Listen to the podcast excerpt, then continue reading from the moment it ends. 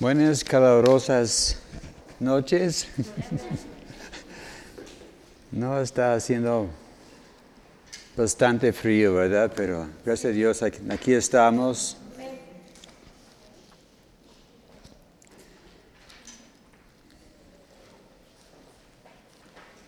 Sí, como decía el pueblo de Israel, decimos que hasta aquí Dios nos ha ayudado. Amén. Gracias a Dios.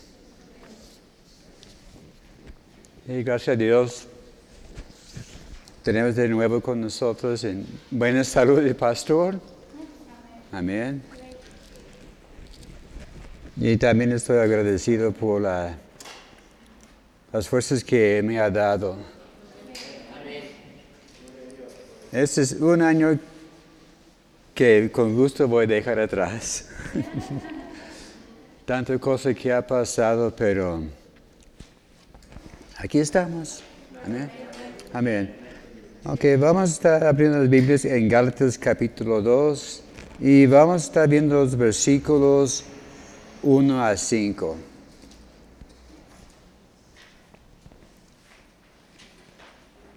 Mientras que están buscando, vamos a orar. Amén. Señor, gracias te damos, Señor, por esta tarde. Señor, gracias por mis hermanos aquí reunidos, Señor.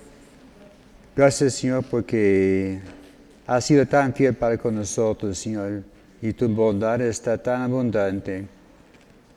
Y pedimos ahora, Señor, que nos guíes en este estudio de tu palabra, Señor. Gracias, Señor, por los que va a estar escuchando la retransmisión. Pedimos, Señor, que esas palabras sean de bendición en nuestras vidas, que trae fruto en nosotros. Gracias por ungir mis labios Guíe mis pensamientos, Señor, y gracias, Señor, por todo que vas a hacer y te daremos la honra y la gloria en nombre de Cristo Jesús. Amén. Amén. Gálatas capítulo 2, empezando con el versículo 1. Después, pasados 14 años, subí otra vez a Jerusalén con Bernabé llevando también conmigo Tito. Pero subí según una revelación y para no correr o haber corrido en vano, expuse en privado a los que tenían cierta reputación el evangelio que predico entre los gentiles. Mas ni aun Tito, que estaba conmigo, con todo al ser griego, fue obligado a circuncidarse. Y esto a pesar de los falsos hermanos introduciendo, introducidos a escondidas, que entraba para espiar nuestra libertad que tenemos en Cristo Jesús, para reducirnos a la esclavitud a los cuales ni por un momento accedemos a someternos para que la verdad del Evangelio permaneciese con vosotros. Amén. Bueno, algunas palabras fuertes esta noche, ¿verdad? Y vamos siguiendo adelante con este estudio de este libro. Y como vimos desde el principio que este libro no fue escrito a una sola iglesia, pero a un conjunto de iglesias. Podemos decir, en, nuestros términos, a los centros de fe de, de Jalisco o de Jalisco y Bajío, una carta para todos. Y este fue este caso de las Gálatas, porque Galacia fue una provincia con un estado, ¿verdad? Y eran obras que Pablo había establecido y iniciado. Pero había un pequeño problema. Más bien un problema muy grande, porque ellos faltaron madurez. Un día andaba bien gozosos, diciendo, el gozo del Señor es mi fortaleza, pasaron pruebas y otra vez, bueno, ¿soy salvo o no soy salvo? y volvieron al mundo. Era mucha inconstancia entre ellos. Porque ellos empezaron a dejar el verdadero evangelio que Pablo predicaba. Porque Pablo estaba diciendo que somos salvos por fe y la gracia de Dios. Y ellos lo recibían con gusto este mensaje, pero luego empezaron a entrar los, los judíos y dijeron, no, ¿sabes qué? Hay que guardar la ley, hay que ser circuncidados y traía confusión y, división entre ellos. Y vemos, vimos también que cuando Pablo iniciaba su ministerio pasaba un tiempo en, el desierto, su preparación, y vimos ejemplos de algunos otros como de, Moisés, el mismo Señor Jesús, que antes de iniciar el enfoque de su ministerio pasaba tiempo en el desierto. Y este tiempo era para estar solos con Dios, recibir dirección, y para confirmar el llamado, ¿verdad? Y fue ese tiempo que Pablo recibió la revelación de Jesús. Porque recordamos cómo empezó Pablo, perseguidor de la iglesia.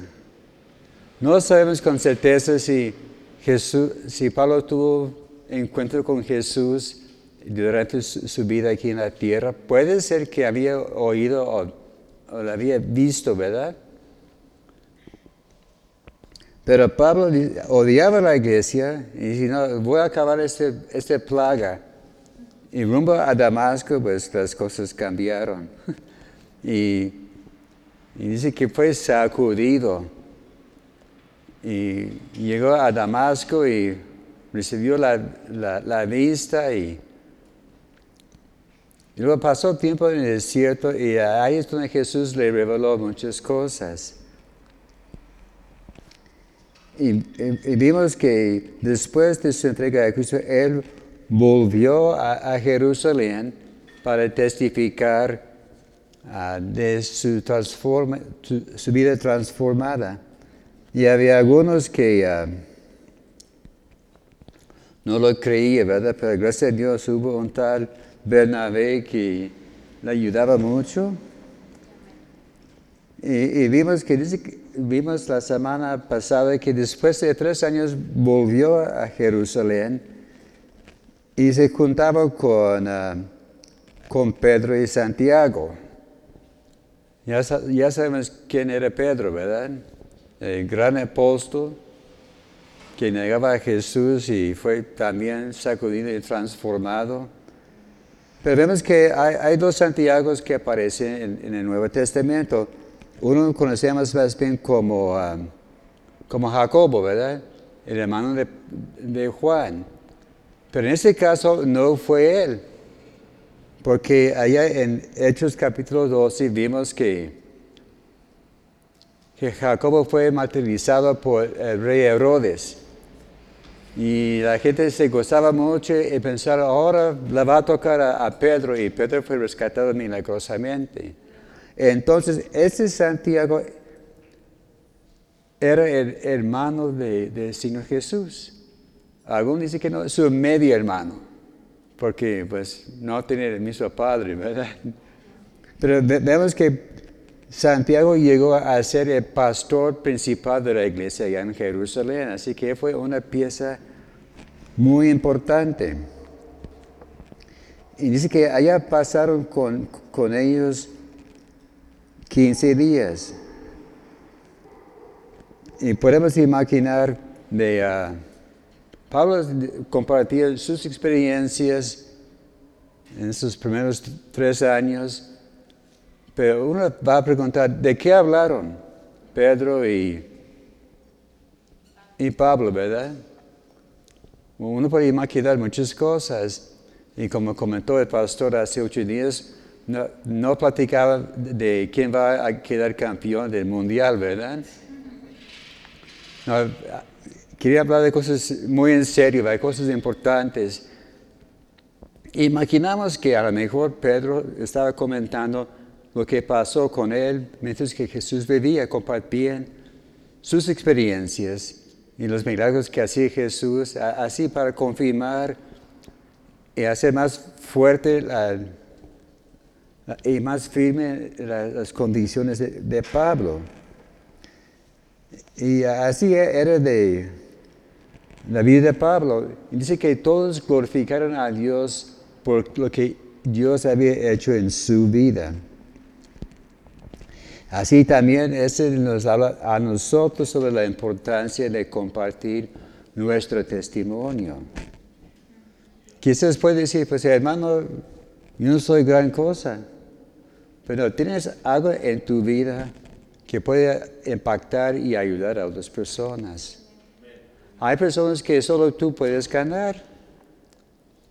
Como nosotros podemos ir y platicar de, un tal fulano y no nos va a hacer caso, pero tú puedes llegar y alcanzarle porque hay algo entre ustedes dos que, que se concuerdan, ¿verdad? Así por, hay que compartir. Y aunque la persona no acepta, hay que sembrar la semilla. Y si tú no ganas la, la, cosecha, otro sí, ¿verdad? Pero hay que compartir lo más importante. Y vemos aquí en nuestra lectura de hoy, es otro viaje después de 14 años que Pablo está regresando a Jerusalén. Y este viaje está bajo otras circunstancias y motivos muy distintos y diferentes. Vemos que Pablo no anduvo como, como turista, ¿verdad?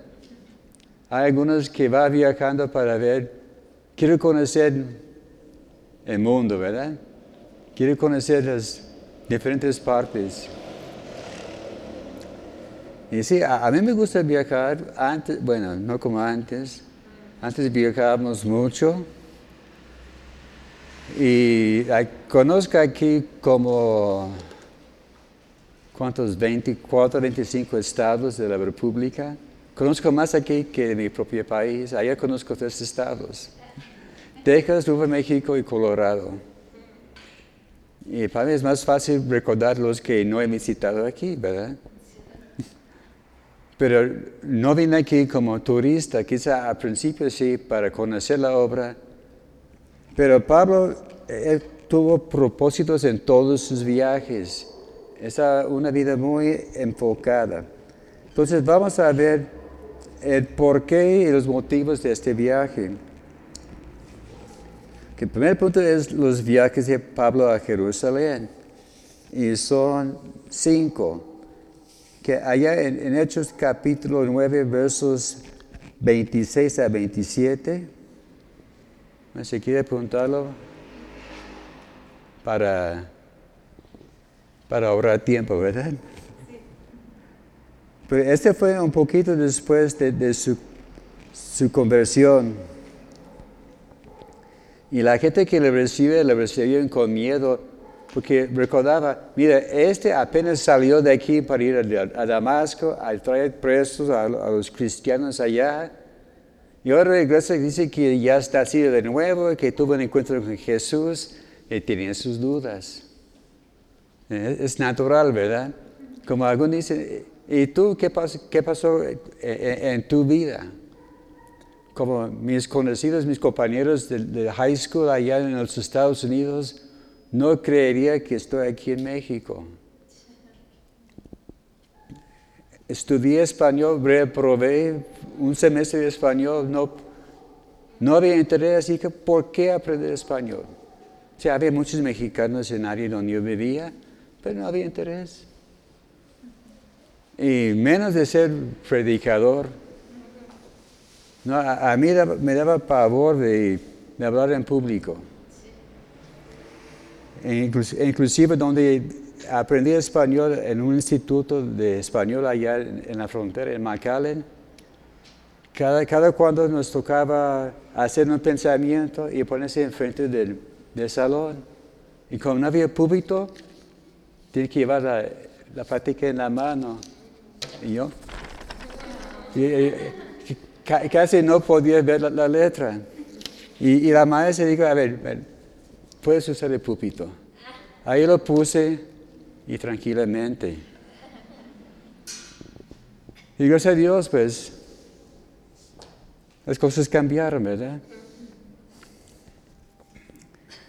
Pero vimos que en este primer viaje es cuando tuvo ese encuentro con, Bernabé. Vamos a estar viendo más de Bernabé un poquito más adelante en el estudio. Y tuvo compasión de él, porque Bernabé dijo, ¿sabes qué? Dios cambió a este hombre. Mire, es un compañero mío, porque como dice su nombre, era hijo de consolación. Su segundo viaje era en, en Hechos capítulo 11, los versos 27 a 30. En este texto es cuando hicieron la, decisión de llevar ofrendas a los necesitados.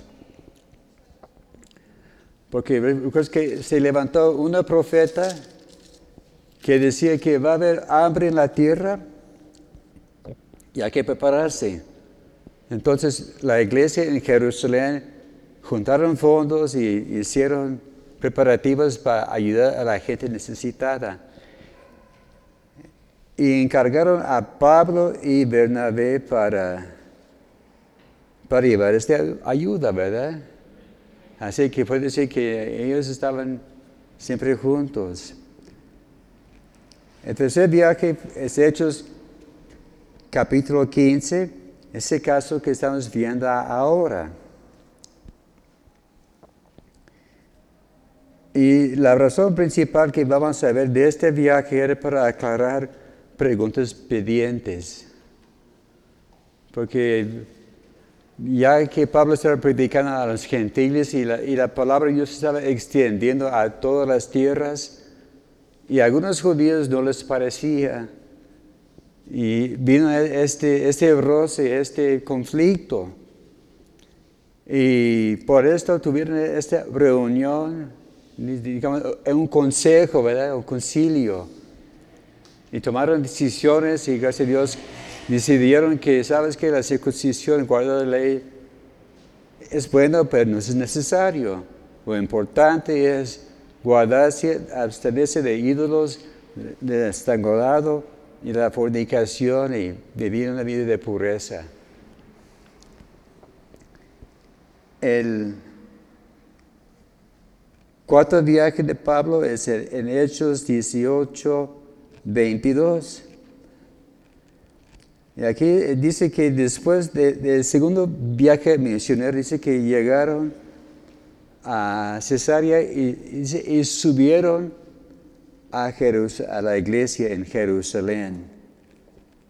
Y, y, vemos que cuando uno va a la iglesia siempre va subiendo, ¿verdad? Aunque vive, vive, vive, vives a aquel lado de la ciudad, como donde yo vivo está más alto que aquí en, en elevación, ¿verdad? Pero subo para llegar aquí. Porque cuando uno va a la casa de Dios siempre va subiendo.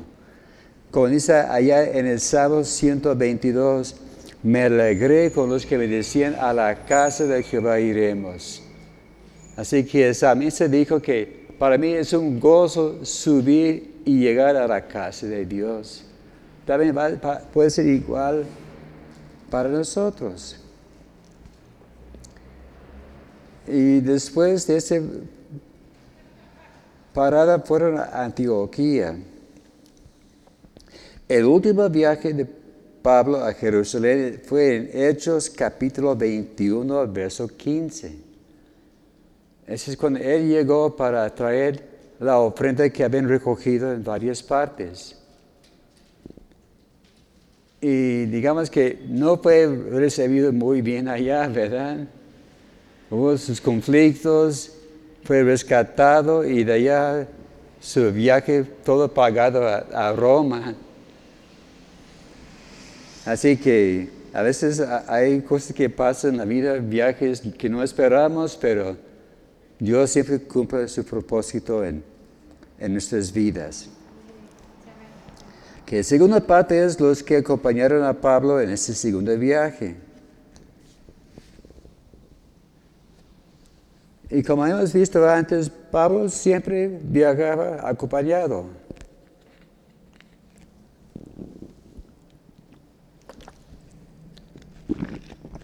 Esto ya vimos en un estudio anterior, que siempre debemos andar acompañados. No, no se vale salir a solos. Porque puede que va a haber problemas y tentaciones y otras cosas. Y ese acompañante es para apoyarnos. A veces cuando está allá en la calle y uno está compartiendo la palabra de Dios y su acompañante está allá atrás orando y apoyándole, ¿verdad? Y se, siente este apoyo. Y ese es un principio que hemos visto desde el principio. Jesús mandaba a sus discípulos de dos en dos. Nunca mandaron uno solo, siempre iban acompañados por un compañero, ¿verdad? Y vemos que hay una razón por esto. Pensamos en Sansón. ¿Qué pasó con Sansón cuando anduvo solo? Falló, ¿verdad? Dice que él descendió con los filisteos, descendió a casa, descendió a Dalía y terminó su vida en su ministerio. El gran Elías, allá en 1 de Reyes 19, verso 3, vemos que después de una gran victoria contra los profetas falsos, los profetas de Baal, y Dios le dio una gran victoria, descendió el fuego, Pero hubo una cosa, eh, la reina Jezebel dijo, ¿sabes qué? Hay un precio sobre la cabeza de Elías y que me hagan los dioses se quede con vida. Entonces dice que, ¿qué pasó con él? Viendo pues el peligro, se levantó y se fue para salvar su vida y vino a Berseba que está en Judá, esta parte sur de, Israel, y dejó ahí su criado. Vemos que él estaba acompañando, estaba acompañado por alguien durante este, este tiempo. Viene el peligro, fueron los dos hasta Berseba y, y dijo, ¿sabes qué, chato? Aquí, aquí te quedas, yo me voy. Y fue a Sinaí y allá Dios obró en su vida, tuvo una nueva llamamiento, una nueva confirmación y sobre todo un nuevo compañero en el liceo. Así que este mismo Elías, el gran profeta, tuvo sus problemas, ¿verdad? Eh, está bien esto en los estudios los martes ¿eh? de Elías. Pedro también negó a Jesús estando solo. Allá en Juan capítulo 18, versos 15 a 18. Hay los que llevaron a, Jesús a la casa de su sacerdote, a Caifás. Dice que estaba con él Juan. Juan estaba compartiendo, recordando que, mira, fuimos juntos yo entré allá en la casa de su sacerdote, pero Pedro quedó en el patio. Así que no había gran distancia entre ellos. Pueden decir quizás de aquí, ni siquiera a la esquina. Pero Pedro quedó allá con los enemigos y negó al Señor. Pero aprendió su lección, porque de ahí en adelante jamás anduvo solo. Allá en Hechos, Juan y, Juan, Juan, Juan y Pedro subían al templo, ¿verdad? Pedro iba acompañado para ir allá con Cornelio. Y dice que llevó consigo seis hermanos. La única vez que quedó solo es cuando Herodes la llevó preso, ¿verdad? Pero él aprendió su lección. ¿Sabes qué? Dice, yo voy a quedarme alguien a mi lado para mi, protección. Que la primera persona que vemos que acompañaba a Pablo que menciona aquí en la lectura es Bernabé. Ya sabemos algo de su, su trasfondo, de su historia, ¿verdad? Dice que al principio fue conocido como José, pero le dieron un nuevo nombre, Bernabé, que quiere decir hijo de consuelo. Y en la Biblia el nuevo nombre significa un cambio de carácter, ¿verdad? Allá en Isaías 62, verso 2, dice que también nosotros nos va a dar un nuevo nombre.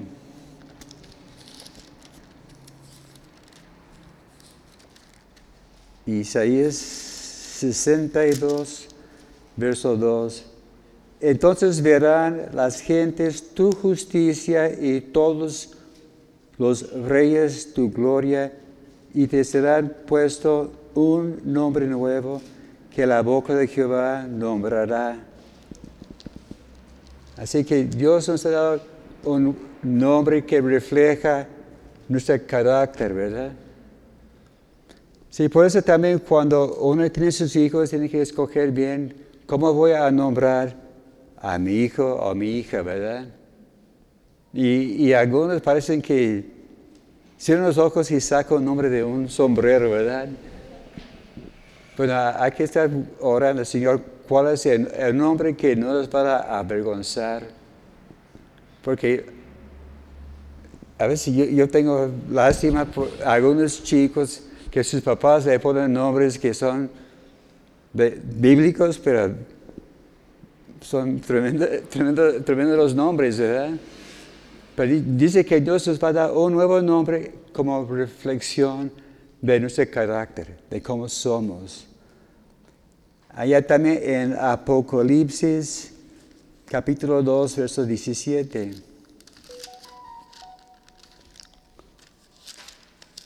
Don't call me, please.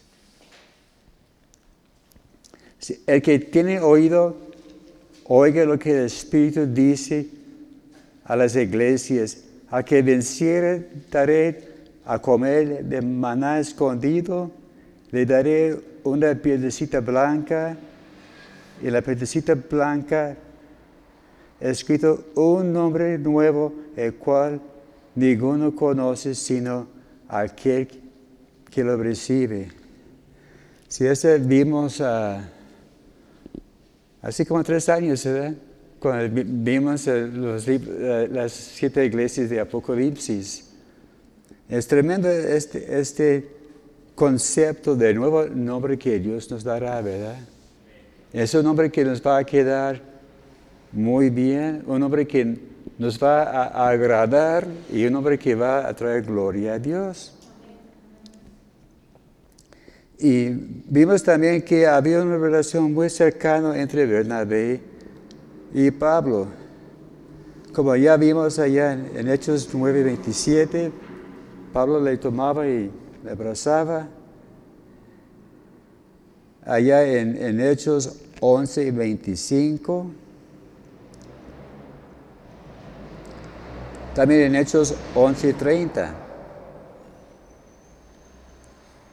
Pero también cuando ya estaba empezando sus viajes misioneros en Hechos 12, 25, empezaron a viajar juntos y dicen que Juan Marcos les acompañaba, porque Juan Marcos era sobrino de Bernabé.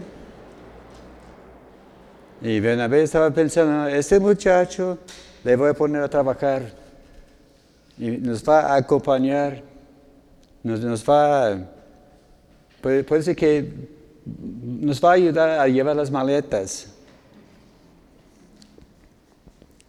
Pero vamos a ver que luego hubo problemas, el desánimo y, Juan Marcos regresó a casa en, a la mitad del, del viaje.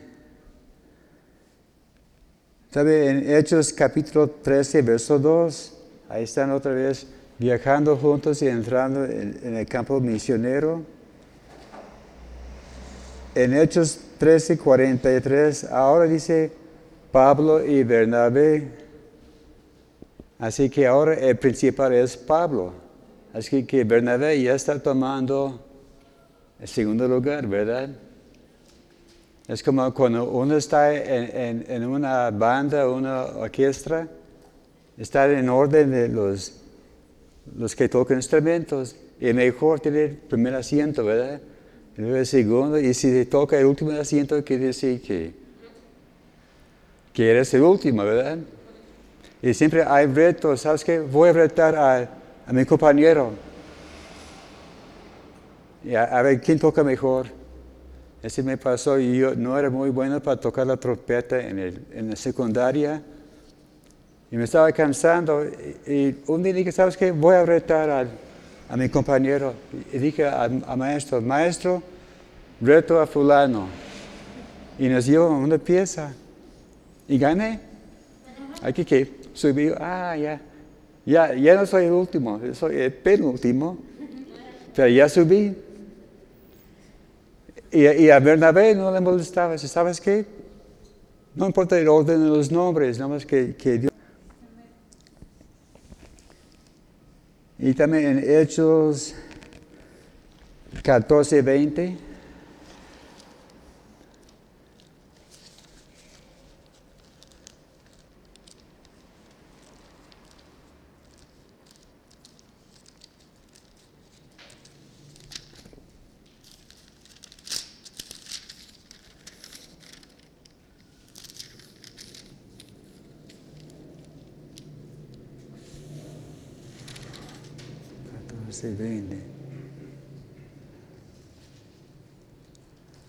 Pero rodeándole, los discípulos se levantó y entró en la ciudad al día siguiente y salió con Bernabé para Verde. Aquí es cuando fue Pablo apedreado. Y los discípulos dijeron, ¿sabes qué? ya, terminó su ministerio, pero los discípulos oraron por él. Pablo se levantó milagrosamente y siguió en camino junto con Bernabé. Pero vemos que aún con todo esto había diferencia entre ellos. En Hechos capítulo 15, versos 36 a 39, tomaron la decisión, vamos a volver a ver la obra de las iglesias que hemos establecido. Y Bernabé sale, vamos. Y voy a traer mi sobrino conmigo. Y Pablo, no, ah, ese flojo no va con nosotros. Vamos a trabajar, no queremos gente floja. No queremos los que, que niegan al Señor. Y Bernabé, no, no, es mi sobrino, él tiene propósito, él lo puede hacer. Y Pablo dijo, ¿sabes qué?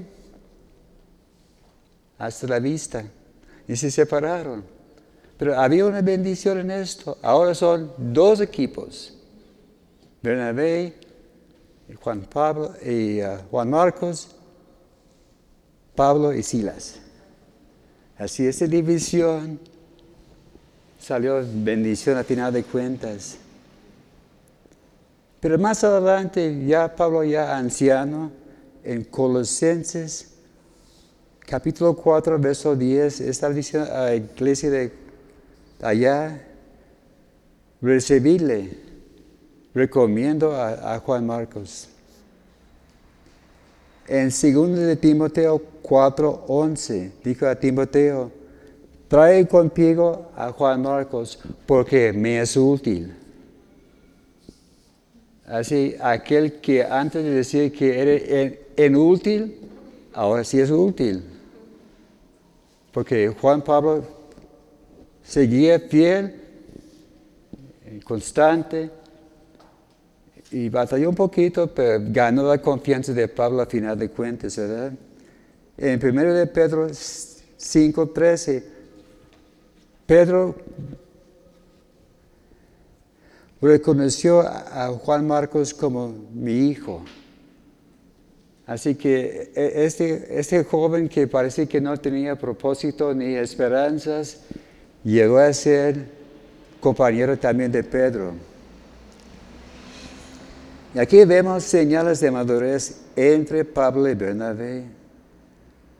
Porque los dos habían tenido experiencias dramáticas de conversión. No, no sabemos mucho sobre lo que pasó con Bernabé, cómo llegó a conocer al Señor, pero los dos eran unas vidas transformadas. Ambos cambiaron el rumbo de sus vidas a convertirse en misioneros. Así cuando Dios llama a alguien, su vida va a cambiar. Así que, digamos, la frase más peligrosa que uno puede, oración que uno puede hacer es, Señor, úseme a mí. Si te atreves, Dios te va a usar. Pero piénsalo bien, ¿verdad? Porque sí, le va a usar, pero también tiene, con, con un costo, pero vale la pena. Los dos tenían carácter muy fuerte que estaba para diferencias de opinión en cuanto a la estrategia de la obra. Esa cosa, pues, hay que tener cuidado con nuestros compañeros. Como dice que los, los opuestos se atraen, ¿verdad? Porque uno siempre ve que eh, el, el compañero está diferente del... Bueno, el esposo es diferente que la esposa, ¿verdad? Pero se juntan, hacen un equipo. Pero si los dos son recios, va a haber conflictos, ¿verdad? Somos como los carneros que se chocan los, las cabezas, ¿verdad? Y a, ver quién cuánta más. Y ese fue el caso de, de Pablo y Bernabé, porque los dos eran muy, muy recios, muy fuertes, con opiniones que sobresalían mucho. Pero ambos llegaron a madurar en la fe para ser más amplios en aceptar el punto de vista de otras personas. Así que después de sus roces, tomó algo de tiempo, pero después de todo había reconciliación. Que la segunda persona en esta historia es Tito. Dice ya que Pablo lleva consigo a Bernabé y Tito. Tito era un gentil incircunciso fue un colaborador de Pablo. No sabemos mucho en cuanto de cuando él se entregó a Cristo, pero se menciona dos veces en 2 de Corintios, en 2 de Corintios 8,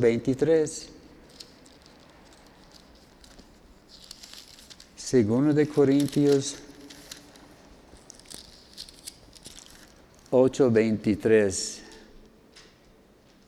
En cuanto a Tito, es mi compañero y colaborador para con vosotros en cuanto a nuestros hermanos con mensajeros de la iglesia y gloria de Cristo. También en el 12, 18 de 2 de Corintios. Rogué a Tito, envié con él al hermano. ¿Os engañó acaso Tito? ¿No hemos procedido con el mismo espíritu las mismas pisadas? Vemos que, que Tito era otro mano derecho de, Pablo. Y llegó a ser un pastor, pues tenemos el epístola de Tito. él llegó a ser pastor de la iglesia de Creta y tuvo problemas, pero Pablo le aconsejaba y todo salió bien.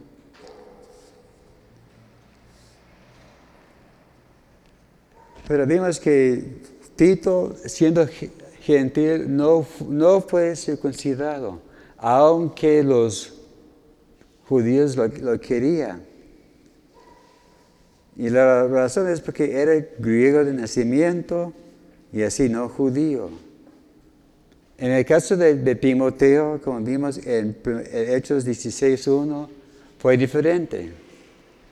Tito, ese Timoteo fue judío, pero con padre griego.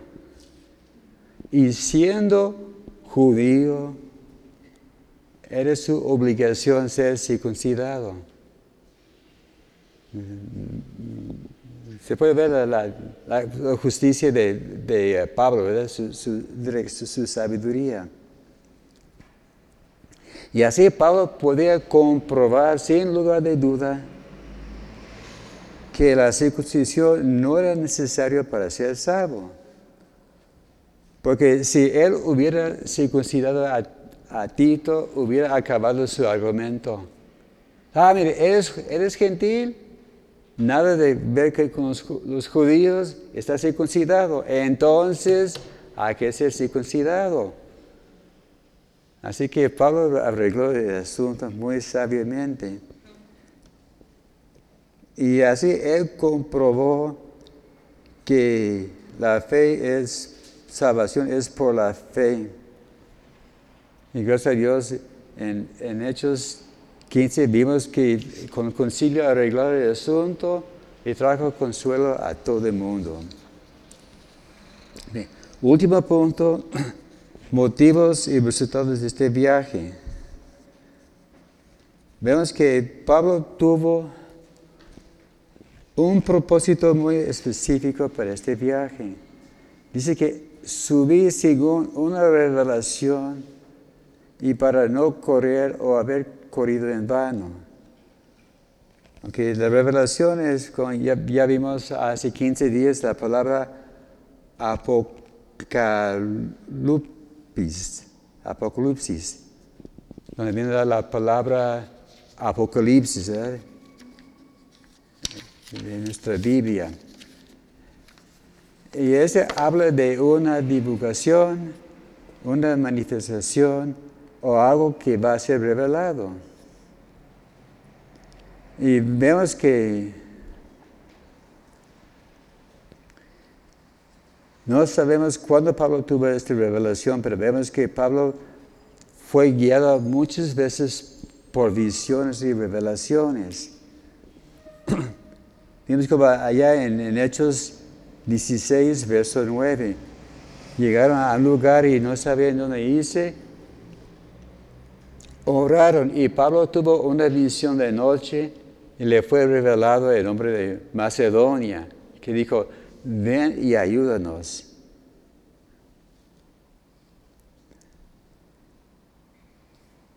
Hay que recordar también cuando tenemos una revelación, hay que comparar esta revelación con la palabra de Dios.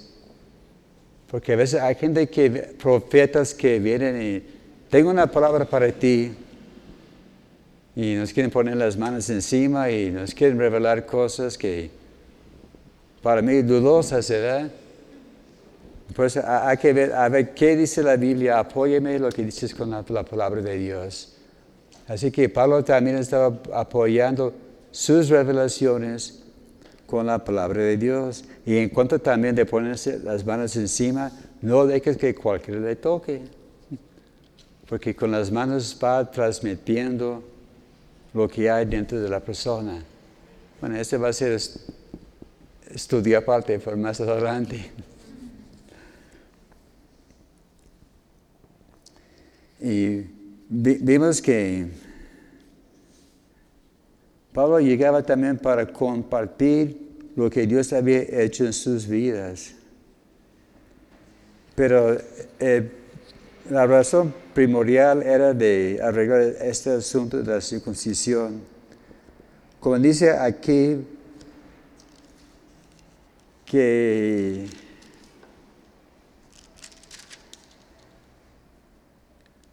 expuse en privado a los que tenían cierta reputación el evangelio que yo predicaba. Pues quiere decir que estaba con los apóstoles. En la Biblia Dios habla hoy, dice, los que eran reconocidos como la mayor autoridad. La Biblia de las Américas dice los que tenían alta reputación. Y en la nueva versión internacional dice los que eran reconocidos como dirigentes. Así que primero él hablaba en privado a, los apóstoles de este asunto. ¿Por qué? Porque era un asunto muy delicado, muy importante. Y pues no quería ofender a las personas. Pero como hay un dicho que dice, la ropa sucia se lava en casa, ¿verdad? Así que la ropa sucia no se lava al, sol de, todo el mundo. Y así Pablo estaba arreglando este asunto en privado, porque era una cosa sumamente delicada. Y ya sabemos lo que significa la circuncisión. Era un señal de pacto que Dios hizo con Abraham. Dice que todos los descendencia deben ser circuncidados. Y así lo guardaron, ¿verdad? Y a veces había unos abusos, como en uh, Génesis 34 hablamos de, podemos ver de los hijos de Jacob que por engaño llegaron a un lugar donde habían violado a su hermana Dina y dijeron de aquellos, ¿sabes qué? Tiene que circuncidarse. Y cuando llegó el momento, llegaron y los mataron. Así que la circuncisión llegó a ser como juguete para ellos, ¿verdad? Y e, entre los judíos en general llegó a ser una cosa sin significado, una cosa cualquiera, ¿verdad? Y otra razón que menciona, Pablo es que habían entrado hermanos falsos. Ahí usa la palabra griega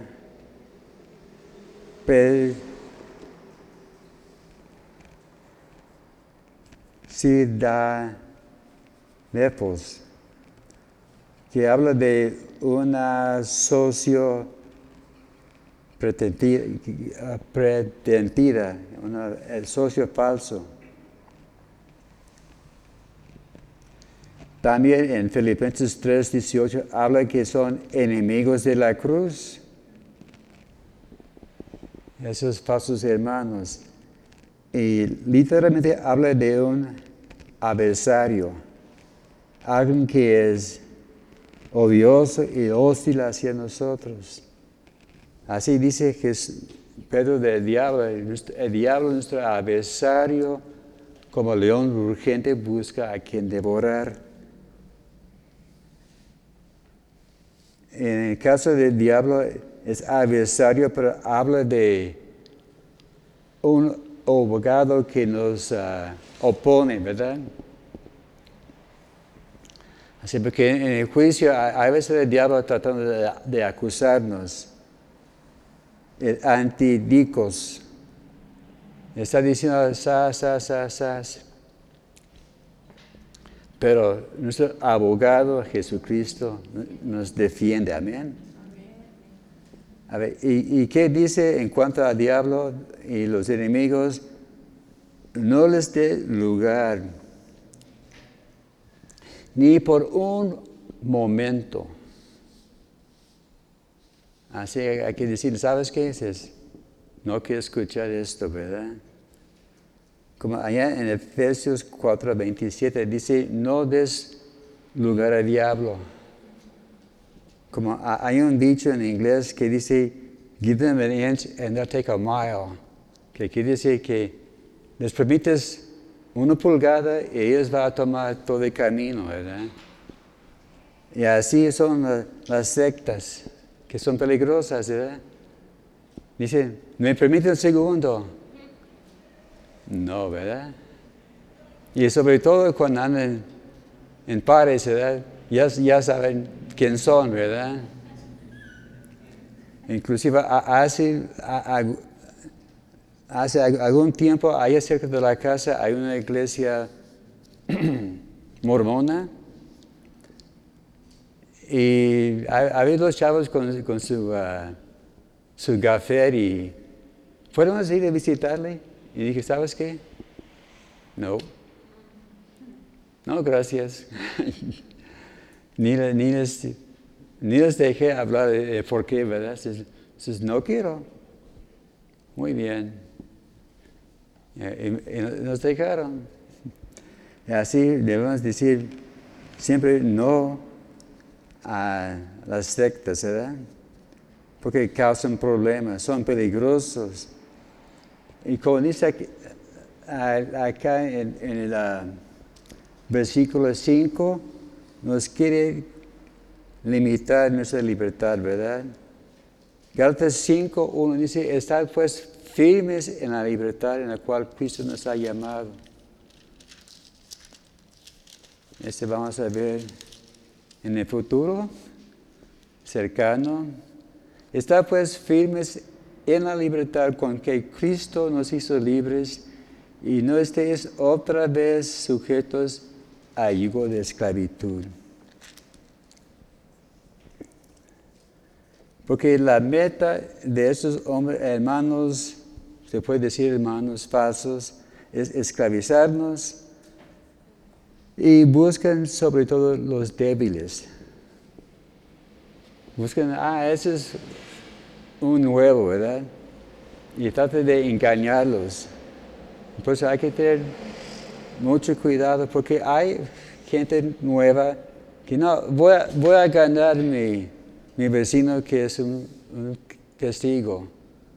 No, no vaya solo, mejor déjalo en paz o va bien acompañado con otra persona, porque le van a confundir. Para concluir, vemos que Pablo se preocupaba por el estado de la obra.